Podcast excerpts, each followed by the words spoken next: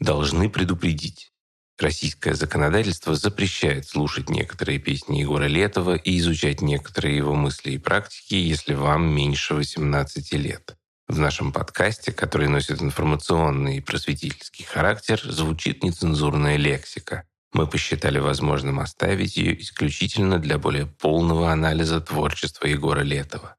Мне очень нравится весь этот окопный антураж. Я чувствую себя в знакомой среде э, Бруствера и Панира. Эти ракеты, которые сейчас выставлены э, как, как трофейные ракеты, оставшиеся нам от периода Великого Советского Союза, я думаю, что у них есть еще и взрыватели, и детонаторы, и мы из них еще постреляем. А Егор Летов, он не случайно здесь. Егор, по сути, сделал эту акцию. 19 декабря 1993 года около московского ДК имени Горького, что располагался неподалеку от Савеловского вокзала, было неспокойно. В фойе положили мешки с песком и установили баллистическую ракету, то ли бутафорскую, то ли настоящую. Вокруг здания бродили толпы неформально одетых молодых людей. В ДК должна была состояться акция «Руководство к действию» под лозунгом «Москва, поднимись с колен». И на этой акции должно было состояться первое за три года выступление группы «Гражданская оборона». Журналисты, которым удалось попасть внутрь, не очень понимали, что, собственно, происходит. По холлу были развешаны мистические картины со свастиками. Сладков продавали патриотическую и консервативную литературу. Например, книги генерала Варенникова и режиссера Говорухина. Акция началась с пресс-конференции, на которой недавний антисоветчик Егор Летов сидел рядом с философом-националистом Александром Дугиным и писателем-коммунистом Александром Прохановым, которого за его любовь к советским военным операциям называли «Соловьем Генштаба». Это как раз он говорил про окопный антураж в реплике, с которой начался этот выпуск. Участники пресс-конференции рассказывали о необходимости национального прорыва, о русском государстве, о сопротивлении козням демократов и противостоянии тлетворному Западу. Егор Летова даже спросили, что он будет делать, если придет к власти. Он ответил, что не отказался бы стать и президентом. Тем временем перед закрытыми дверями ДК собрались уже тысячи людей. В какой-то момент организаторы акции поняли, что все они в зал на 800 мест просто не поместятся, и патриотический фестиваль закончится давкой. Просто объявить, так, ребята, концерт есть, вот, но только после концерта и во время концерта, блин. Не жгите зал, блин, не громите ничего. Поняли это и сами поклонники гражданской обороны, которые начали бить стекла в здании, а потом и в проезжающих машинах и трамваях. Пока Егор Летов пытался урезонить публику снаружи, несколько десятков фанатов все-таки прорвались внутрь ДК. Разумеется, вскоре появился ОМОН. Люди с автоматами вошли в здание и сообщили Летову и его товарищам, что фестиваля не будет. Панков на улице жестко разогнали, многих увезли в отделение. В здании остались организаторы, их друзья, а также несколько пробившихся туда фанатов. В этой странной атмосфере Летов прямо в гримерке сыграл свой первый концерт за несколько лет. Как это было, лучше, конечно, смотреть, благо видео сохранилось. Но и аудиозапись неплохо передает атмосферу. Это может быть не очень все хорошо, но человек неплохой. То есть похуй, может быть это все плохо, но это искренне, это уже хорошо. Я люблю искренность. Фестиваль в ДК Горького не состоялся, но движение «Русский прорыв», о создании которого заявил в тот день Егор Летов, определит будущее нашего героя на ближайшие 10 лет.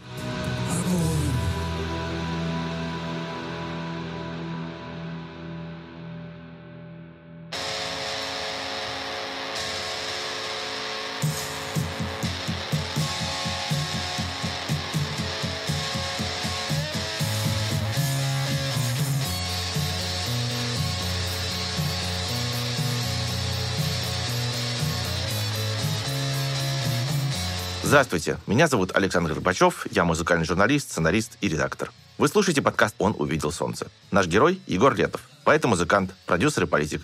Одна из самых влиятельных фигур в российской культуре последних 50 лет. В этом подкасте мы рассказываем удивительную историю его жизни. Я хочу попробовать показать, как реальность формировала песни и взгляды Егора Летова и как они, в свою очередь, меняли реальность. Хочу понять, почему музыка гражданской обороны так сильно повлияла на мою и не только мою жизнь. А еще я хочу ответить на вопрос, как слова и песни Летова звучат для россиян в 2023 году. Чтобы рассказать историю Летова максимально достоверно, я прочитал, послушал и просмотрел практически все интервью, которые он успел дать за свою жизнь. А команда создателей подкаста поговорила с людьми, которые лично знали Летова, играли с ним, распространяли его музыку или просто много лет думали и писали о ней.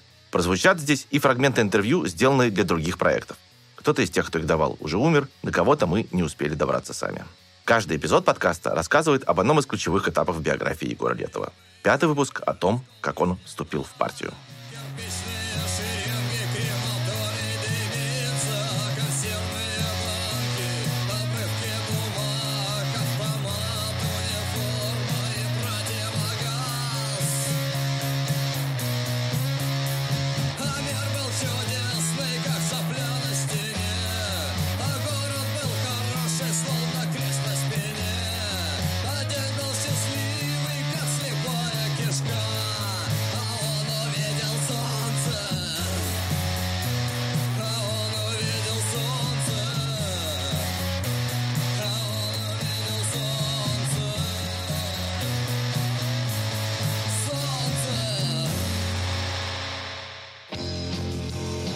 Несостоявшийся фестиваль в ДК Горького стал большим событием, о котором написали, например, в «Комсомольской правде».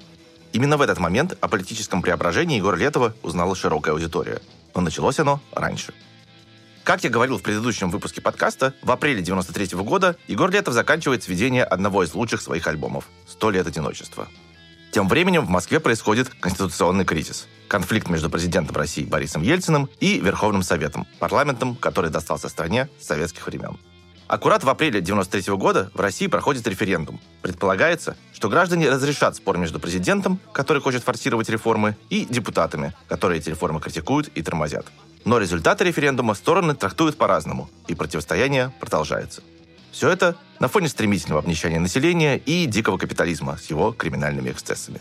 В сентябре Ельцин идет в банк Он распускает Верховный Совет президентским указом. Депутаты отказываются расходиться, объявляя указ незаконным. С ними соглашается Конституционный суд. Верховный Совет объявляет о том, что полномочия Ельцина прекращены. Ельцин против. Постепенно конфликт переходит в горячую фазу. В Белом доме, где заседает Верховный Совет, отключают свет и воду, параллельно там начинают скапливаться люди с оружием. Мы не знаем, в какой момент Егор Летов принимает этот конфликт близко к сердцу и занимает в нем одну из сторон. Но мы точно знаем, когда он объявляет об этом публично. Одной из главных СМИ, выступающих против Ельцина и за Верховный Совет, это газета «День», 27 сентября приказ Министерства печати официально запрещает ее, но через несколько дней она все равно выпускает новый номер. Просто теперь издание называется «Газета духовной оппозиции». На первой полосе вынос «Вставай, страна огромная» и статья под названием «У президентской пушки треснул лафет», один из авторов которой – будущий премьер-министр самопровозглашенной Донецкой Народной Республики Александр Бородай. Ну а внутри этого номера напечатано очередное интервью Егора Летова с самим собой. Рассказывает журналист и писатель Юрий Сапрыкин. Летов в этом интервью безоговорочно становится, во-первых, на сторону Верховного Совета, во-вторых, говорит, что вся моя антисоветчина, она была против каких-то внешних форм, совершенно деградировавших и прогнивших к концу советского периода, но на самом деле коммунизм, яростный, огненный, пламенный коммунизм, самый настоящий, это и есть мой символ веры, и в моем понимании он совпадает с христианством и вообще со всем хорошим, искренним и бескорыстным, что есть на свете. Поэтому я безоговорочно против нынешней продажной лакейской и всякой такой власти и за мои огненные советские идеалы. Юрий Сапрыкин, будучи студентом философского факультета МГУ, тогда очень пристально следил за происходящим в Москве и покупал каждый номер газеты «День». Рискну предположить, что немногие поклонники гражданской обороны вели себя так же, поэтому целевая аудитория это сообщение Егора Летова, скорее всего, попросту не получила. Да и в любом случае, это интервью производит странное впечатление. Никакая метаморфоза в нем никак не обозначена и не отрефлексирована. Сам с собой Летов разговаривает так, будто ничего не изменилось, будто он такой же, как раньше. Человек, который написал песни «70 лет октября» и «Мертвый сезон», на голубом глазу называет себя советским националистом и признается в любви к СССР. К слову, именно в этом интервью Летов, видимо, впервые анонсирует выход альбома «Сто лет одиночества». Не приходится удивляться, что последующие события несколько заслонили выход этого шедевра в свет. В дни обострения вышеописанного конфликта Егор Летов и его соратник по гражданской обороне Константин Рябинов приезжают в Москву, чтобы получить гонорар за готовящуюся к печати книгу «Русское поле экспериментов». Прямо из издательства они отправляются на баррикады рассказывает Егор Летов, Иркутск, 95 год. Мы там были в Кузьмово, Белого дома. И надо было лететь в Омск. Ну, там строечные дела были в Омске. То есть можно было, конечно, дела все бросить и остаться. Но мы прилетели в Омск, и тут же все это разразилось, так сказать, и все. Разразился, собственно, прямой вооруженный конфликт. Первых числах октября сторонники Белого дома взяли штурмом здание мэрии Москвы и попытались захватить телецентр Останкино. Ельцин ввел в город войска, и 4 октября Белый дом расстреляли из танков. В результате всего этого погибли не менее полутора сотен человек. Депутатов и их сторонников арестовали. Ельцин объявил выборы в новый двухпалатный парламент и представил новый проект Конституции, который сильно сместил баланс власти в сторону президента. Именно в этот момент, насколько мы можем судить по заявлениям самого Егора Летова, он принимает решение вернуться на сцену и совместить музыку с политической деятельностью. Говорит Егор Летов, 94 год. И я себе никогда этого не прощу, потому что я не был там. По этой причине просто мы тоже собрались и в декабре поехали. То есть мы начинаем планомерную масштабную войну. Если надо будет, возьмем в руки автоматы и винтовки будем воевать. Итак, Егор Летов принимает решение действовать и бороться. И делать он это намерен не в одиночку. Он собирает вместе своих соратников по сибирскому панк-движению. Это его всегдашний соавтор Кузьма, это Олег Манагер Судаков, это тюменская группа «Инструкция по выживанию». Насколько можно судить, всем этим людям кажется абсолютно естественным, что они снова выступают против действующей власти, но теперь уже под знаменами национализма и коммунизма. Это движение получает название «Русский прорыв».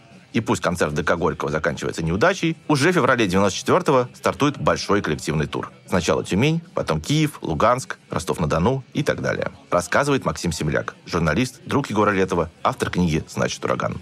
Интересно, что в истории русской рок-н-ролльной музыки это, пожалуй, был единственный такой случай, когда музыка отличалась не только как бы определенным политическим окрасом и противопостоянием, но и стилистически она была абсолютно другой по отношению к существующей тогда толще всего вот этого рок-н-ролльного мейнстрима то время как русский прорыв, музыканты, которые играли там, их невозможно было представить на одной сцене с группой «Аквариум» или «ДДТ». Это было очень интересно. То есть политическая как бы фронта в полной мере усиливалась и вот этими стилистическими разногласиями с существующим мейнстрим. Параллельно со старыми товарищами у Летова появляются новые союзники. Один из них – это философ Александр Дугин. Вот как он вспоминал их знакомство в недавнем интервью Николаю Солодникову. Мне в Советской России в газете «Советская Россия» в какой-то момент выделили комнату. Мы там сидели, занимали журнал «Элементы», делали какие-то издательские были проекты. Туда приходит Летов своими друзьями. Он говорит, вот я тоже всем интересуюсь, там элементы прекрасно, должна быть революция, и надо все, как бы все снести, и чтобы только русское было. Мы говорим, ну, отлично, Егор, давай. Вот мы об этом, чтобы русское и снести все неплохо. Это же Ельцин там. И первое было наше такой русский прорыв, такое движение. Конечно которое перевернули панки, перевернули трамвай. Дугин слишком масштабная и зловещая фигура, чтобы здесь рассказывать о нем подробно. Но важно отметить, что на какое-то время он становится довольно близок к Летову. Впоследствии лидер гражданской обороны будет вспоминать о том, как они однажды вместе ночевали в гостях, и утром с похмелья Дугин начал рассказывать про озеро Балхаш в Казахстане, где живут камышовые люди, которые поклоняются гигантскому коту. Одно время эта байка в русском интернете была популярным мемом. Кстати, ночевали они тогда, по словам Летова, у Сергея Курехина, человека, в ансамбле которого 19-летний Летов когда-то впервые вышел на сцену. Помните первый эпизод? Курехин тоже присоединяется к авангардно-патриотическому подполью. В частности, он будет очень активно помогать Дугину организовывать кампанию на выборах депутатов Госдумы в 1995 году. Ну и еще один новый важнейший соратник Летова – это писатель Эдуард Лимонов, который в начале 90-х вернулся из эмиграции в Россию и устремился в политику. Рассказывает Алексей Каблов, журналист, друг Егора Летова, автор книг о гражданской обороне. Как-то сам с собой в разговоре возник Лимонов. Ну, ты читал Лимонова? Да, ты, я тоже, да, очень интересно. Как бы вот надо бы нам с ним познакомиться. Интересный персонаж.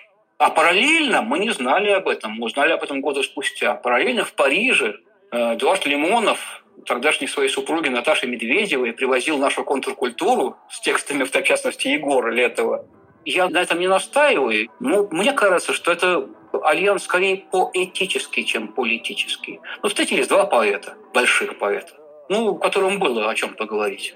Летов в одном из интервью похвалил книгу Лимонова «Дисциплинарный санаторий». Лимонов узнал об этом от соратников, и вскоре они пригласили лидера гражданской обороны вступить в национал-большевистскую партию. Здесь я должен предупредить, что деятельность НБП запрещена на территории РФ, а сама организация признана экстремистской. Эту партию Лимонов и Дугин создают, объединяя ультраправые и ультралевые идеологии, а также авангардные художественные практики. Егор Летов получает от Лимонова партбилет за номером 4, рассказывает Максим Семеляк. Я хорошо помню, присутствие в ней Летова конечно, всколыхнуло значительный интерес. Я не думаю, что кто-то бы так всерьез воспринял там Дугина и так далее. Ну, то есть это все кончилось бы, ну, такими демонстрациями, как тогда ходили, да, вот все, рубль да, доллар нет, так бы это все и закончилось. Летов, конечно, вывел это все на новый уровень. Весной 94 года, поездив по России и Украине, Егор Летов снова приезжает в Москву, и там у него происходят два, без преувеличения, легендарных выступления. 1 мая радикальный коммунист Виктор Ампилов вместе с Лимоновым и другими товарищами организует митинг на Воробьевых горах. Заявлен и Егор Летов, в связи с чем среди посетителей митинга оказываются как пенсионеры, выступающие за реставрацию СССР, так и подростки, выступающие за концерт гражданской обороны. Возникает, однако, традиционная для российской оппозиции проблема – плохой звук – Собственно, на митинге даже нет сцены. Ораторы выступают с грузовика. Вот как ту историю много лет спустя вспоминал Эдуард Лимонов. Явилось туда какое-то не, ну, неподъемное количество панков, несколько тысяч, по-моему, человек. И панки тоже лезли постоянно на грузовик, они с дикими криками, как махновцы, там, в атаку, неслись уже концерт этот еле-еле, там не было нужных элементов звукоусиливающей аппаратуры. Там стояли какие-то допотопные такие громкоговорители колоколом. И потом, когда нужно было уезжать, мы там стоим и нервничаем. Сам Егор нервничает. Этот грузовик с какого-то завода – водитель фуфайки замасленный, грузовик не трогается. Потом поехала, целая армия панков с дикими криками бежит сзади, с криками так, на штурм, значит. Ну, для них это, видимо, забава. Все хотели прикоснуться. Егорушка, Егорушка, тянутся так. Несколько песен Летов на том митинге все-таки спел. И важно, каких именно песен.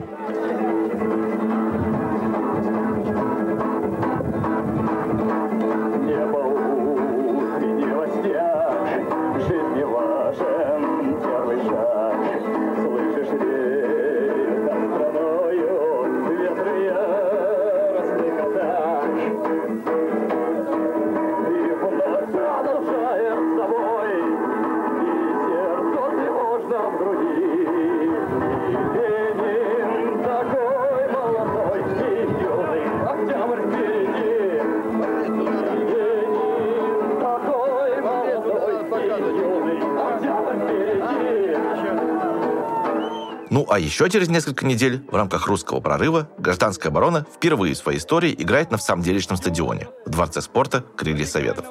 Над сценой висит огромное знамя, ныне запрещенной в России НБП, которое сочетает два табуированных для новой власти символа – нацистский флаг и советский серп и молот. Между выступлениями групп на сцену выходят союзники Егора Летова.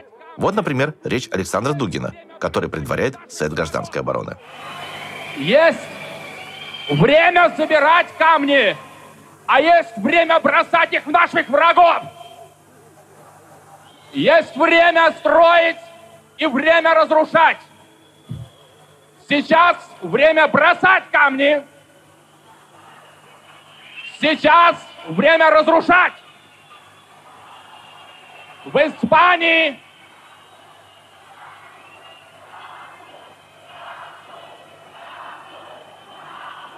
Да здравствует национальная революция! Если вам плохо было слышно, то зрители концерта, скажем так, в грубой форме требуют от Дугина уйти со сцены. Но как только начинается выступление гражданской обороны, крики, разумеется, заканчиваются.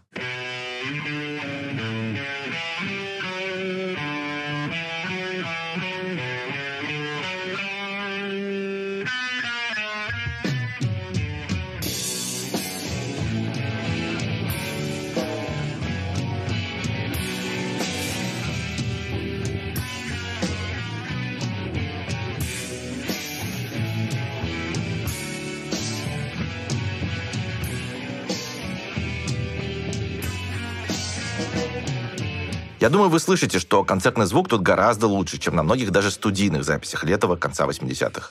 Дело в том, что этот концерт снимает телевидение. Через некоторое время его показывают по государственному каналу РТР, музыкальной передаче «Программа А». Причем сопровождается все это прямым эфиром с Егором Летовым, который то отвечает на вопросы ведущего, то принимает звонки в студию. Все присутствующие, кроме самого Летова, явно испытывают некий трепет от происходящего. В советское время в эфир такое точно бы не пустили. Это вас беспокоит театр «Асфальтовые острова», театр «Дом кино», театр «Пятый угол» из города Самары. Только вчера мы сделали спектакль «Суицид» по песням Башлачева, Янки и Егора Летова. Спектакль называется «Суицид». Егор, мы приглашаем тебя в Самару. У нас есть все связи. Мы тебя сейчас видим. Я вижу себя. Летов же спокоен и одновременно зол.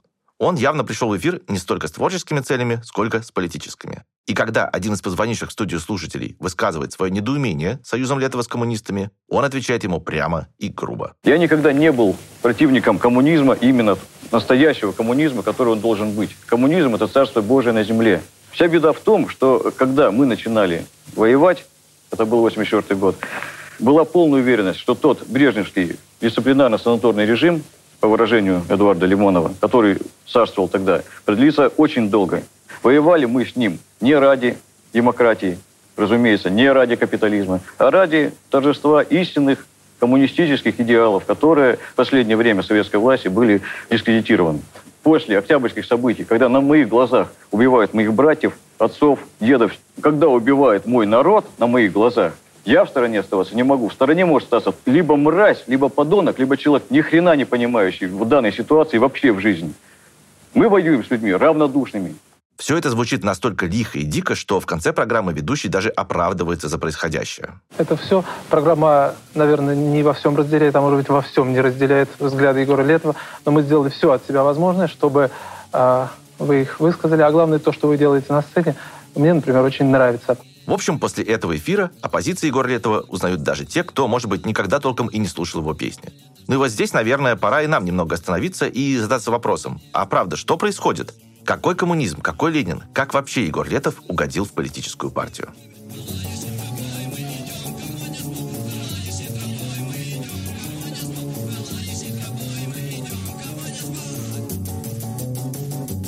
Надо сказать, что при всем антисоветском пафосе первых записей гражданской обороны сводить их смысл к отрицанию конкретного политического строя было бы не очень правильно. И уж тем более сам Летов в тот момент совершенно не стремился объединяться со сторонниками так называемой демократии. Рассказывает Алексей Цветков, писатель, философ, соратник Летова по партии и ответственный секретарь запрещенной впоследствии газеты «Лимонка». Году в 87-м примерно Летов уже заявляет о вполне конкретных своих политических взглядах. Он анархист в духе западных новых левых, от которых, кстати, и происходит панк-рок как э, явление. Он исповедует такое экзистенциальное отрицание системы контркультурное. Он ищет сквозь дряхлеющую советскую ветошь прикосновение к настоящей революционной утопии. После распада СССР эта анархистская идентичность дает трещину. Мир изменился. Мы больше не внутри Советской империи. И для этого важно остаться в положении бунтаря, отрицателя, в реактивной роли. Я всегда буду против. А вот сам Егор Летов рассуждает о том же в 2002 году в Мурманске. То, что делают, это определенный, как бы сказать, э, например, как надо выживать в определенной ситуации, или как действовать в, в ситуации, которая постоянно меняется. Постоянно взрывание ситуации, которая носит ну, характер всегда такой, как бы, комфор, комфортный. Ну, то есть некое окукливание, как только возникает, нужно это постоянно, так сказать, главное взрывать. И снова Алексей Цветков. И вот в 93 году его можно видеть на баррикадах у Белого дома вместе с советскими коммунистами. Он все больше разделяет их ностальгию, но для Летова это не ностальгия по прошлому. С чего бы ему тосковать по КГБ? Для Летова это ностальгия по советскому будущему, которое так и не наступило, по несостоявшейся утопии, по коммунистической мечте, по великому замыслу. Поскольку подкаст у нас биографический, здесь необходимо еще раз напомнить о непосредственных жизненных обстоятельствах, в которых происходит политизация Егора Летова. Во-первых, Летов все еще выходит из ситуации, когда его ближайшие товарищи по ремеслу погибли, причем некоторые добровольно. Его отряд потерял несколько ключевых бойцов, и надо собирать новых. Во-вторых, Летов только что записал «Сто лет одиночества» – лучший альбом своей жизни, очередной прыжок выше головы. Как всегда у Летова, дальше ему нужно еще выше. Но куда прыгать после такого? Рассказывает Наталья Чумакова, басистка гражданской обороны, вдова Егора Летова, издатель его музыки. Действительно, у него был выход либо тоже самоубийца, как Янка, либо что вот он сделал, то есть пойти наперекор всему, что от него ждали. Тут важно то, что он изначально не был вот таким одиночкой. Ему хотелось всегда, чтобы с ним была какая-то общность с какими-то близкими ему людьми рассказывает Алексей Цветков. Искусство так и делается. Личный симптом, персональная травма поднимается до общезначимого, волнующего всех уровня выражения. А раз мы говорим о волнующем всех, значит, у настоящего искусства есть политическая составляющая. Вопрос только в том, хотим ли мы видеть эту составляющую или нет. Насколько она для нас сегодня неудобно. Рассказывает литературный критик Игорь Гулин. На самом деле у него взгляды очень... Когда ты берешь его весь э, корпус вместе с интервью и со всем прочим, взгляды у него очень понятные. Он э, как бы анархист, который считает, что вся власть это зло. Любая власть, которая притворяется демократической, социалистической, любая, и что ее некое идейное наполнение — это просто прикрытие этого зла. Поэтому противопоставлять ей какие-то идеи тоже не совсем разумно. А что можно ей противопоставить растворенному тотальному злу? Можно противопоставить ей какую-то маску та маска, которая ее будет больше всего злить, раздражать, и будет верным решением. Пусть это будет диссидентство или это будет красный патриотизм 90-х. Настоящее — это вот эта энергия сопротивления. Рассказывает Максим Семеляк. Мне кажется, что в словосочетании «русский прорыв» все как-то очень загорелись и стали обращать слишком пристальное внимание на прилагательное «русский», в то время как э, суть движения все-таки заключалась в слове именно «прорыв». То есть Летов оказался в мире к 93-94 году, где все прорывы, в общем, осуществились. Ну, если мы говорим о его, там, условном рок-н-ролльном контексте. То есть, в общем-то, ловить уже было нечего. И получилось так, как он пел в своей там ранней песне. «Праздник кончился» была у него такая вещь. И вот это ощущение кончившегося праздника, оно, мне кажется, было для него невыносимо. Он как раз остро нуждался в его продолжении.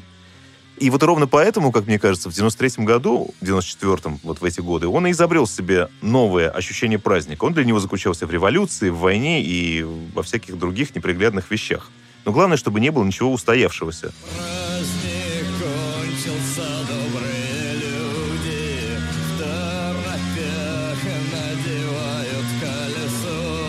Ну и, в общем-то, в том, чтобы искать этот самый праздник в российской политике, в начале 90-х нет никакого парадокса. В тот момент в ней все действительно по-настоящему. Немного энергии, жизни, той же самой смеси восторга и отчаяния, которая так свойственна Летову. И как раз расстрел Верховного Совета в октябре 93-го становится первым, но далеко не последним ударом по этой живой политике. Летов понимает это задолго до того, как такая точка зрения становится мейнстримом. И спешит на выручку. Говорит Егор Летов, Киев, 98 год. Для меня политика – это просто, это очень нормальное, живое отношение к реальности. Ты же живешь на этой земле, ты живешь в этом доме. Если ты за него не отвечаешь, ну, то стало бы ты никто, ты, ну, либо идиот, просто, так сказать, мягко выражаясь, так сказать, вот, либо ты подонок, трус. Про ответственность понятно. Про то, что Летов не стремится восстановить дисциплинарно-санаторный брежневский режим, тоже. Но к чему же он стремится? Говорит Егор Летов, 94 год. Для меня коммунизм – это, ну, скажем, ультрахристианство. Современное христианство и приспособленное к данной реальности. То есть э, построение Царствия Божия на земле здесь и сейчас. Этот тезис Летов повторяет на разные лады в десятках интервью, которые он дает в 90-е годы в разных городах России и сопредельных стран. Его интересует коммунизм чистосердечный. Коммунизм как глобальный проект всеобщего равенства и братства. Эта позиция настолько же политическая, насколько этическая. И Летов открыто говорит, что он совершенно не ожидает, что его амбиции осуществятся. То есть никакой конкретной программы у него нет. Его взгляды – это осознанная утопия. Говорит Егор Летов, Караганда, 96 год.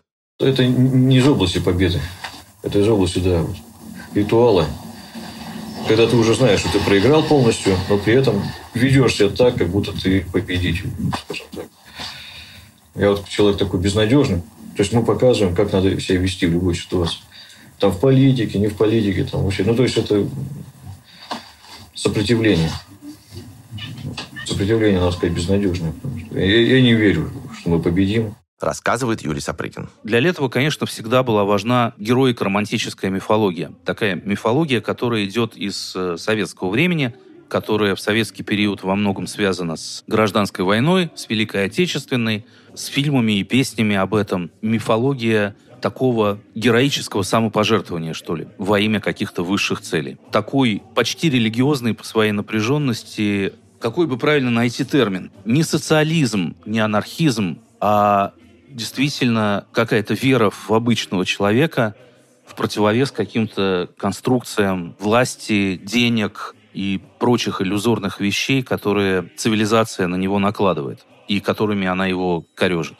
Такое может быть немножко неотолстовство, если хотите. Есть люди по природе своей простые, добрые, которых заставляют забыть о своем истинном предназначении и тратить свою жизнь на какие-то иллюзорные цели, и убивать друг друга и так далее, и так далее. Конечно, и то, и другое, оно очень сильно смыкается с э, коммунистической идеологией, особенно если ее брать в каком-то самом чистом, дистиллированном, отвязанном от исторических условий выражении. То есть если забыть про существование Советского Союза, и ГУЛАГа и всего остального, да, то это такой, ну, как бы огненный романтический коммунизм, который действительно где-то смыкается с э, ранним христианством, например. Историк Юрий Слезкин в своей нашумевшей книге «Дом правительства» писал о том, что большевики были миллинаристской сектой, то есть их движение было основано на иррациональной вере в грядущую тотальную трансформацию мира. В этом смысле Летов похож на большевика. Он действительно миллинарист, только с той поправкой, что он знает, что его замысел обречен на поражение. Но это не повод не верить, и даже наоборот, рассказывает Алексей Цветков. Это общий пафос контркультуры 60-х и 70-х годов на Западе. Ненависть к капитализму между надеждой и отчаянием. Ни одна из песен Летова не сводится к плоскому политическому лозунгу. И ни одну из его песен невозможно понять, не зная его объемной политической позиции. Прежде всего, этот объем достигался за счет двух конфликтующих значений слова «коммунизм», между которыми в творчестве Летова возникало головокружительное напряжение. Коммунизм как дерзкий проект бесклассового общества, пафос общемировой революции, преодоление отчуждения и самореализации человека в истории мира, и коммунизм как репрессивная, цензурирующая, слепая власть самодовольной номенклатуры, парализующий все живое и утопивший всех в пошлейшей пропаганде. Ни об одном из этих двух противоположных значений Летов не забывал никогда. Таким образом, для Летова принципиально, что результат его деятельности недостижим. Важен процесс, говорит Егор Летов, 94 год. Бунт – это состояние сознания. Бунт – это жизнь, собственно. И я не стремлюсь к какой-то конечной цели. Ее быть не может, как коммунизм и так далее. Должно быть все время лучше.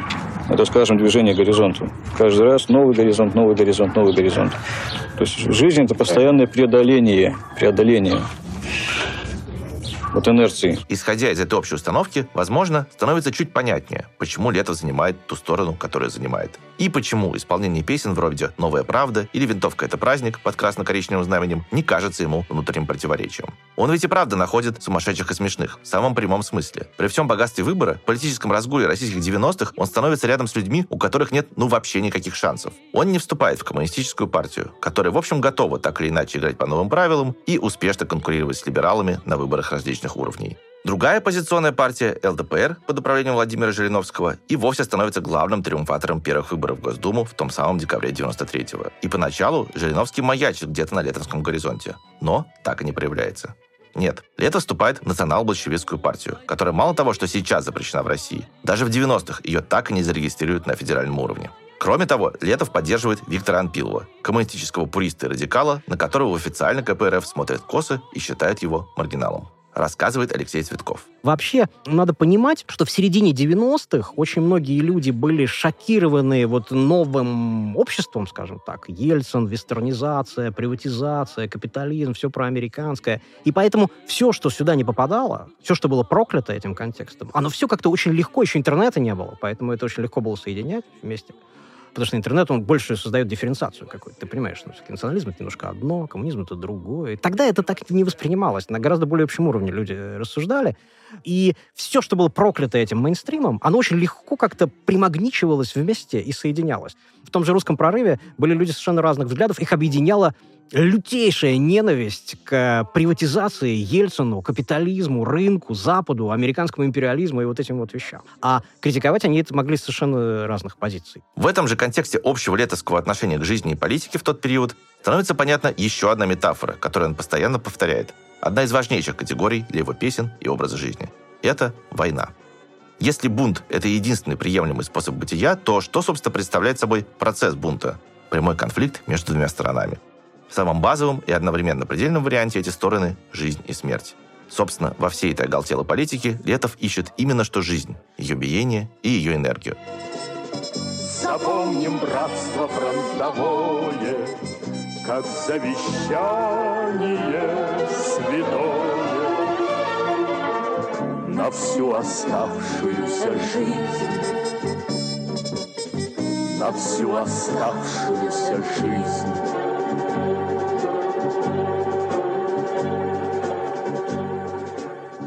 Говорит Егор Летов на конференции «Элементы собрания левых сил» июнь 94 года. В течение всей истории человечества идет война. На протяжении всей истории человечества идет война. Война между силами огненными, творческими, созидательными, силами порядка, скажем так, и между силами э, хаоса, анархии, разрушения, инерции, смерти, энтропии. Мы выступаем, все наше движение, на стороне именно порядка, сил солнечных, творческих, созидательных. А это Летов в Иркутске в 95 году. Я всю жизнь на войне нахожусь. Потому что война, любое достижение, утверждение какой-то ценности новой, это война. Это преодоление космоса. Это война с космосом, с инерцией. Рассказывает Игорь Гулин. Понятно, что война, в принципе, одна из каких-то постоянных ключевых метафор у него. И как материал этой метафоры, он очень много заимствует из советского военного мифа, военной литературы, песен и так далее. Но важно то, что это именно метафора. Потому что этот мир должен быть разрушен, должен быть отрицаем, должен быть во имя чего-то подлинного, высшего, какой-то истины и так далее. Поэтому война здесь отчасти справедливая, отчасти ужасная война. В конечном счете это какой-то апокалипсис. Рассказывает Максим Семеляк. Я не помню, к чему он это сказал, но как-то вот что-то он говорил, что вот цветок. Вот он растет и пиздец это крайне жизнелюбивая философия. В основе всего вот этот жизненный поток, которым он всю жизнь поклонялся и пытался как-то в него войти. И, соответственно, эти потоки он видел в разных явлениях. И вот, в частности, в 95 году правильнее для него было увидеть этот жизненный поток там в русском прорыве и в соответствующей идеологии. Ну хорошо, мы примерно описали некоторые параметры взглядов Егора Летова, которые объясняют, как он оказался среди ныне запрещенных национал-большевиков. Ну а что он там, собственно, делал? Ведь Егор Летов заявил, что теперь он занимается политикой, а политика – это работа. Это агитация, организация, съезды, уставы, заявления, кампании. Принимает ли в этом участие гражданская оборона? На самом деле, не особо. Движение «Русский прорыв» распадается уже через год из-за внутренних противоречий между его участниками. Летов продолжает поддерживать Лимонова и давать пламенные интервью, но через некоторое время и у них возникает раскол. В феврале 96 года в Петербурге проходит съезд националистических сил, на котором присутствует в том числе Лимонов с Дугиным. На нем принимается парадоксальное решение поддержать на грядущих президентских выборах кандидатуру Бориса Ельцина. Насколько можно судить, аргументация такая. Чем хуже, тем лучше. С Ельцином этот режим пойдет быстрее. Узнав об этом решении в Омске, Летов приходит в ярость. Он публично отмежевывается от Лимонова и объявляет о том, что поддержит другого кандидата. Рассказывает Алексей Цветков. Летов поддерживал Зюганова и КПРФ. На тех выборах всего две известных группы поддержали Зюганова. «Гражданская оборона» и «Ласковый май». Через две недели после съезда в Петербурге Лимонов задумается и заявит, что его партия поддержит на выборах консерватора и бывшего тяжелоатлета Юрия Власова. Но Лето свое решение уже принял. При этом не сказать, что его агитация в поддержку Зюганова была очень заметной. Помимо концертов обороны, Летову попросту негде было ей заниматься. На президентской кампании 96 года естественным образом сформировалась медийная монополия, которую впоследствии российская власть будет многие годы успешно использовать в свою пользу. Владельцы главных российских СМИ, их руководители и сотрудники искренне не хотели победы коммунистов и прилагали все усилия, чтобы помочь Ельцину тому же, чего уж греха таить, за это хорошо платили. Крупный бизнес тоже активно поддерживал действующего президента и вкладывался в его компанию. Активно включились в нее и музыканты. Это хорошо описано в книге Михаила Зыгоря «Все свободны». Автор признан иностранным агентом. Так вот, в книге описано, как по всей стране ездили сразу несколько гастрольных туров в поддержку Ельцина. В одном были собраны поп-артисты, в другом – рокеры. При всей своей яростной энергии конкурировать с этим Летов, конечно, не мог рассказывает Юрий Сапрыкин. Надо сказать, что и тогда, и потом, и политики радикальные, и политики либеральные, они всегда, конечно, смотрели на артистов как на ресурс, чего артисты очень часто не понимали. Артист — это хороший человек для того, чтобы прийти и выступить на митинге или даже дать концерт, но таким образом, чтобы перед этим концертом выступил какой-нибудь там вождь партии и сказал свои правильные слова. Артист — это медиум, через который политик обращается к аудитории и расширяет свою аудиторию. Политики к этому отходят достаточно цинично. Наверное, наименее циничным из всех был Лимонов, который, ну, как бы с этими людьми действительно водился, дружил и, и сам был, в общем, человеком богемы по складу своему. В итоге лидер КПРФ Геннадий Зюганов вышел во второй тур президентских выборов и там проиграл Борису Ельцину. Насколько эти выборы и подсчет их результатов были честными, вопрос дискуссионный, но Зюганов эти результаты в общем принял. И Летову это, судя по всему, не понравилось. Рассказывает Алексей Каблов. он опять же оказался разочарован.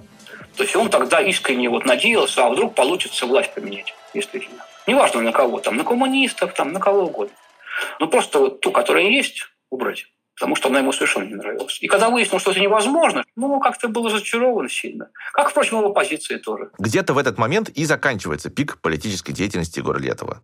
Подвести промежуточный итог я бы хотел с помощью еще одной яркой цитаты из его интервью. Это лето 94 года. Летов где-то в парке в Москве разговаривает с журналистом, а рядом, за кадром, видимо, сидит и слушает некий пожилой человек. Иногда он вмешивается в разговор, и получается небольшая притча об отношениях революционного поэта и его народа. Скажите, а вот э, это все-таки очень гипотетично, может быть, этого не будет, но если вдруг такое случится, революция выродится и э, пожрет своих детей, ваша судьба в этом случае, ваша участь, как вы полагаете? Я думаю, что нас первыми расстреляют. Вас это не пугает? Нет, абсолютно не пугает. В России 90-х действительно была вполне себе свобода слова, но поддержку коммунизма, национал-большевизма и фашизма новые медиа и лидеры мнений, мягко говоря, не приветствовали. Фактически Егора Летова за его высказывания в тот момент попросту отменили. Причем не только либеральные журналисты, но и старые товарищи и слушатели. Книге Максима Семеляка «Значит, ураган» издатель Олег Коврига рассказывает, что перестал общаться с Егором Летовым и подумывал изъять из продажи виниловый двойник «Все идет по плану». В газетах публиковались отповеди разочарованных фанатов. «И, Летов, протри глаза, прочисть уши, кончай Ваньку говново валять», требовал московский комсомолец в статье под названием «Самоубийство Егора Летова». Через два года Егор Летов станет окончательно опизденевшим политруком, прогнозировало издание New Hot Rock. Что сейчас творится вокруг тебя и твоих соратников, это полнейшая чушь, маразм и поебень, писал Летову его поклонник в открытом письме в рок-газете «Энск».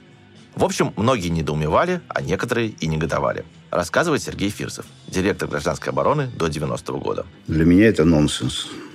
Или ты за коммунистов, или ты не за коммунистов, или ты против советской власти, или ты за советскую власть. Я вот этого не понимаю. Или ты рокер-наркоман, или ты там православный. Мне вот эти метания абсолютно чужды мне. Рассказывает Наталья Чумакова. Ну, я, конечно, тогда политикой совершенно не интересовалась, но для меня, да, это был шок не сказать, но большое недоумение. Я даже не знала, как к этому относиться. Мне было очень странно рассказывает Юрий Сапрыкин. В основном э, в таком рок-истеблишменте позиция была такая, что Летов продался, Летов предал, Летов переметнулся, что он теперь с фашистами и так далее. Этот шлейф на самом деле тянулся за ним, ну, более-менее до конца жизни, создавая репутацию какого-то суперрадиозного человека, радикала, экстремиста и так далее, с которым лучше не связываться. Рассказывает Максим Семеляк. Летов, в конце концов, добился своего. Вот он хотел стать изгоем. Это у него, наконец, получилось. Потому что если, ну, все эти Егоры опизденевшие, в принципе, невинные шалости, понятно, что равно как и мат, как бы, и грязный звук, и так далее, и так далее.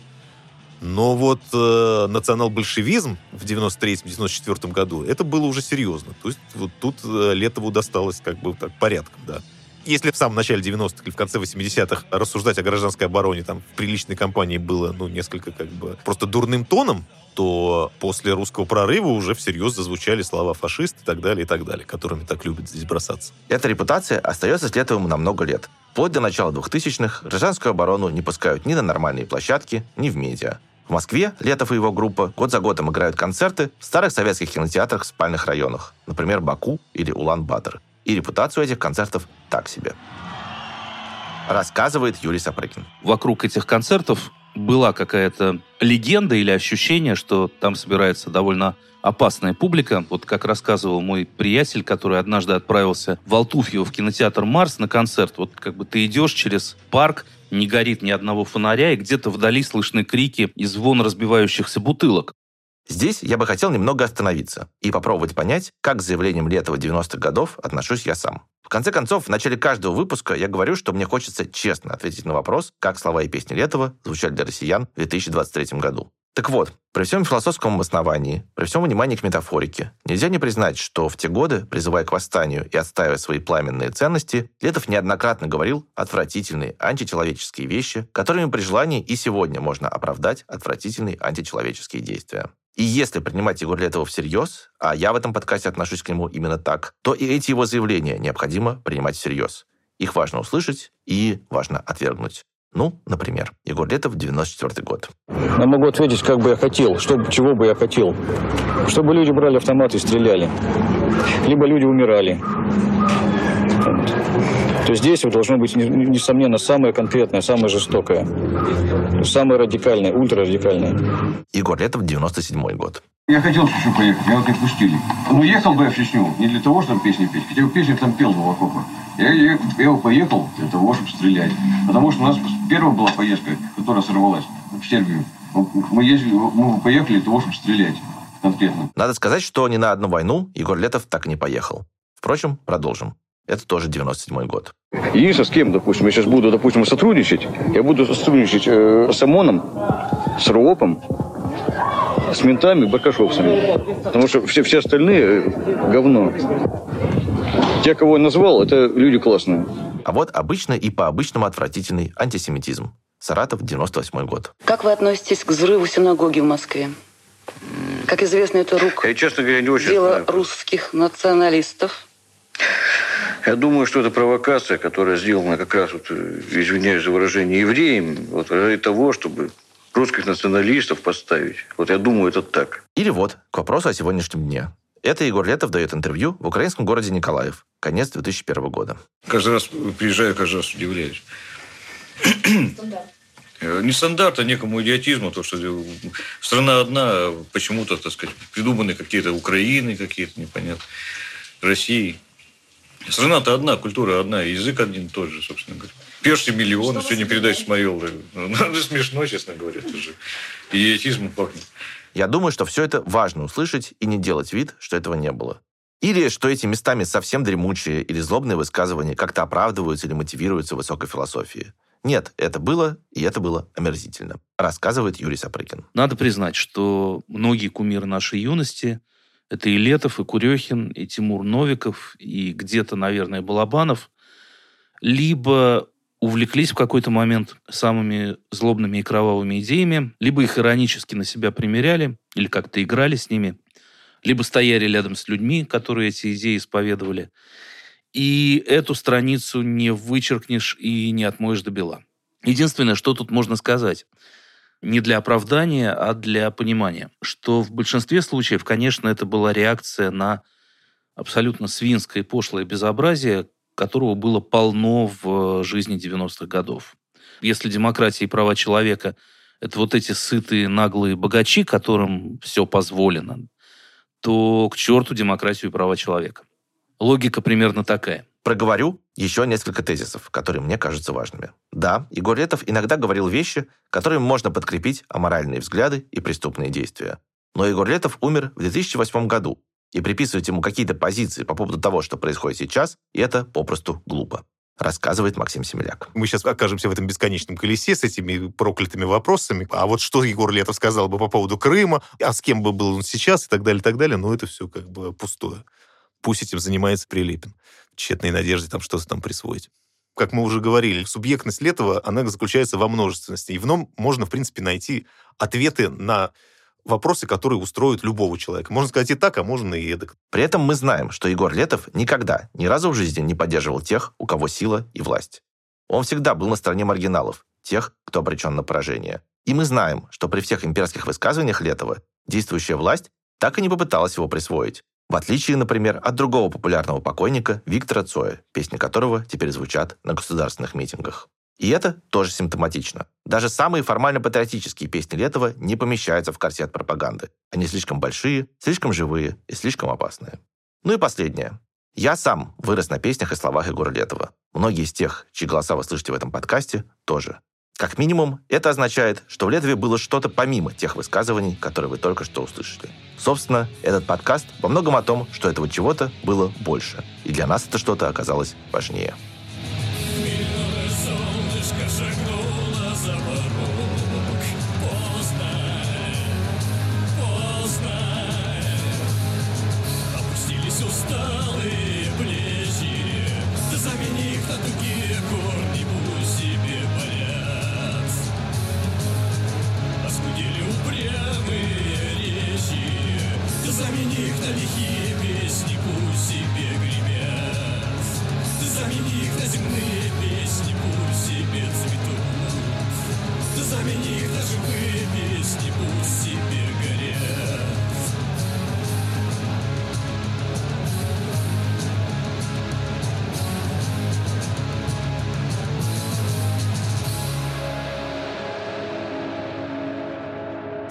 Вернемся в 90-е. После поражения Геннадия Зюганова на президентских выборах политическая активность Егора Летова начинает затухать. Да, он еще поддержит Виктора Анпилова, когда тот попытается избраться в Госдуму. Еще будет говорить в интервью про революцию. А знамена леворадикальных движений будут развиваться на его концертах еще много лет. Пусть не на сцене, а в зале. Но со временем всего этого становится меньше. А совместные пресс-конференции с политиками и попытки участвовать в партийном строительстве навсегда заканчиваются еще в середине 90-х. Причин у этого несколько. Во-первых, Летов и его номинальные соратники просто по-разному смотрят на политическую деятельность. Для лидера гражданской обороны это больше про творчество и про метафизику, а для его товарищей про конкретную агитационную работу с населением, рассказывает Алексей Цветков. Летов все-таки себя никогда не видел политиком. Он себя видел политическим поэтом, может быть да. Но политикам нет. Он считал, что его дело сочинять песни, петь их. Лимонов сердился на него, что он не организовал распространение газеты «Лимонки» там у себя в Омске и так далее. А Летов просто не понимал, ну, как бы, при чем он здесь? То есть, как, почему он должен заниматься распространением газеты? Как бы, у него группа, у него русский прорыв. Он поет, там, концерты дает. Во-вторых, постепенно меняется окружение Летова. В конце 90-х он начинает жить с Натальей Чумаковой, которая становится басисткой гражданской обороны. И ей все эти коммунистические замашки кажутся нелепыми, рассказывает Наталья Чумакова. Мы, конечно, с ним припирались страшно на эту тему. Мы должны пойти на демонстрацию там 7 ноября. Я говорю, ну, типа, флаг в руки, буквально. Я пас. Егор что-то там рычал, пыхтел, но в результате и сам не пошел. Ну и у него постепенно этот пафос как-то иссяк. Он, я думаю, прекрасно и сам внутри себя понимал, что это все какая-то уже конъюнктурная и глупая история, ну, в тот момент, в 97 году. В общем, мало-помалу и сам Летов начинает уходить от политических разговоров. Пресс-конференция в Караганде, 98 год. Ну, не знаю, честно говоря, по большому счету, к политике отношения сейчас в последнее время вообще не имею. Я сейчас смотрю на нее с большим интересом и жду, что из этого все, так сказать, выйдет. По большому счету. Я понял, что мне там, в принципе, не место. А это Егор Летов в Москве, май 2000 года. Вы некоторое время назад заявляли, что раньше вы шли путем индивидуального спасения, а с некоторого момента стали путем коллективного спасения. Скажите, почему вы увидели путь коллективного спасения сквозь призму национал-коммунизма? Сразу отвечаю вам. Я думаю, что я все-таки вернулся к пути индивидуального спасения. Рассказывает Юрий Сапрыкин. Конечно, там про дальнейшую идейную эволюцию говорить могут только близкие ему люди, но, по-моему, заявлением, где он говорит про национал-патриотические движения, которые объединяют отборную воинствующую сволочь, он, в общем, подводит черту под этим периодом и сам дает ему оценку. И к этому мало что можно добавить. Это заявление появляется в феврале 2004 года. Перед концертом обороны в Екатеринбурге происходит массовая драка скинхедов с фанатами группы. 23-летнему Алексею Овчинникову пробивают голову, и он умирает еще до приезда врачей. После этого гражданская оборона выпускает решительное заявление, и по его языку ясно, что писал его сам Егор Летов. Я процитирую. Ко всем урано-националистическим движениям мы не имели и не имеем отношения самым решительным и активнейшим образом. Мы патриоты, но не нацисты. Приходится констатировать, что сегодня повсеместно наблюдается даже не рождение, а тотальное агрессивное наступление фашизма. Не цветасто отвлеченно-героического, но самого натурального, крысиного, насекомого, который мы уже в свое время испытали на собственной жопе. Каждый нелюбитель маршировать в ногу с кем бы то ни было. Каждый, кто сам, каждый, кто жив. Борись с ним как можешь на любом участке пространства, пока еще окончательно не поздно. Не стой в тупом наблюдении и раздявой печали. Все же тоталитаристы, правые, левые, всех цветов и мастей, идите на. Убедительная просьба больше не ассоциировать с нашей деятельностью вашу вонь. Конец цитаты. Примерно в тот же период, отвечая на вопросы слушателей на официальном сайте гражданской обороны, Летов объяснил свой уход из политики так, я цитирую. «Я побывал в самых крайних политических лагерях, поэтому знаю эту кухню изнутри. И могу сообщить, что все это весьма глупо и омерзительно. Все. Это надо пройти, чтобы в дальнейшем в подобное осознанно не вляпываться, что я и делаю».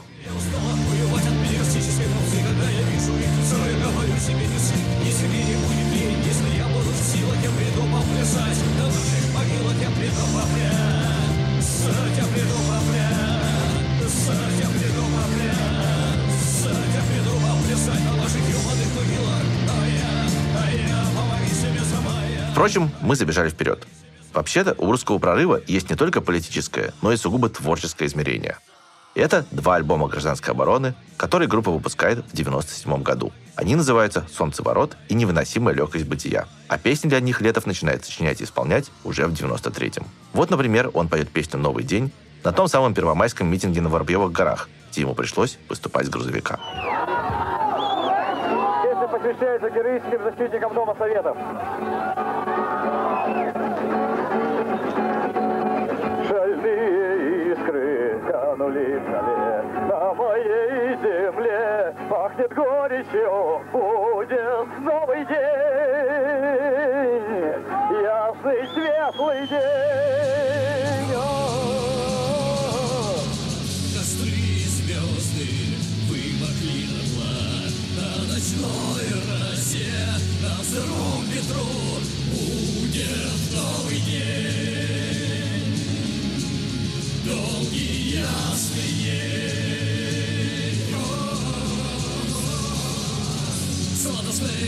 Брошенная гость, краденая власть Алые ручьи, палые грачи, стоптанная грязь Запретная пыль, бетонная пыль, тронанная даль Все бы ничего, но только слишком, слишком все хуёво Тесно в раю! Тесно в раю Тесно в раю Говорит Егор Летов, 97 год. Должно было выйти огромный такой двойной альбом, где на развороте горящий белый дом. Вот альбом должен был быть издан для того, чтобы все средства, которые удалось с продажи альбома получить, они пошли бы семьям погибших в Белом доме. А не говорили мы об этих альбомах, потому что есть ощущение, что разговор о них немного отдельный, рассказывает Юрий Сапрыкин. На кассетах, не знаю, осталась ли на дисках эта надпись, было написано, что посвящается героическому подвигу русского народа в октябре 93 года или чему-то такому. Но при этом уже тогда все это звучало как реквием по какой-то уходящей эпохе, по последней попытке такого русского прорыва, если хотите. Это были альбомы, записанные уже немножко с той стороны. То есть не зовущие на баррикады, а как бы вспоминающие эту эпоху баррикад. Рассказывает Наталья Чумакова. Вообще, мне кажется, что то, что говорится там со сцены или там в интервью, это одно. А в песнях все равно э, выходит наружу совсем иное. Там гораздо более сложные и, в общем, печальные песни. Про эти печальные песни, про то, как они звучат, и про то, как Летов создал рекорд-лейбл в комнате Хрущевки, мы поговорим в следующем эпизоде.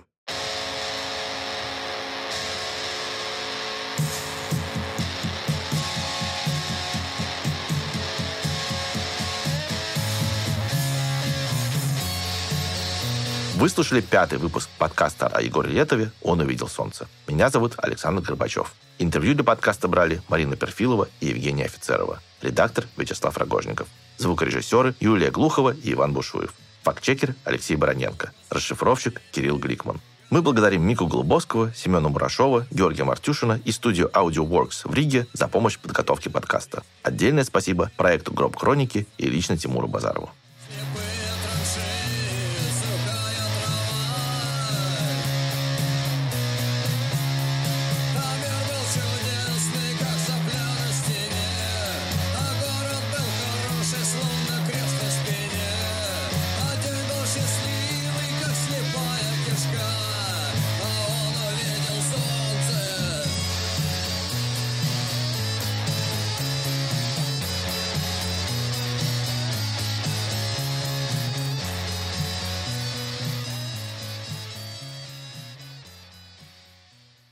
Следующий эпизод подкаста будет опубликован в открытом доступе через неделю. Но прямо сейчас вы можете послушать «Он увидел солнце» целиком по подписке в приложении Apple Podcasts.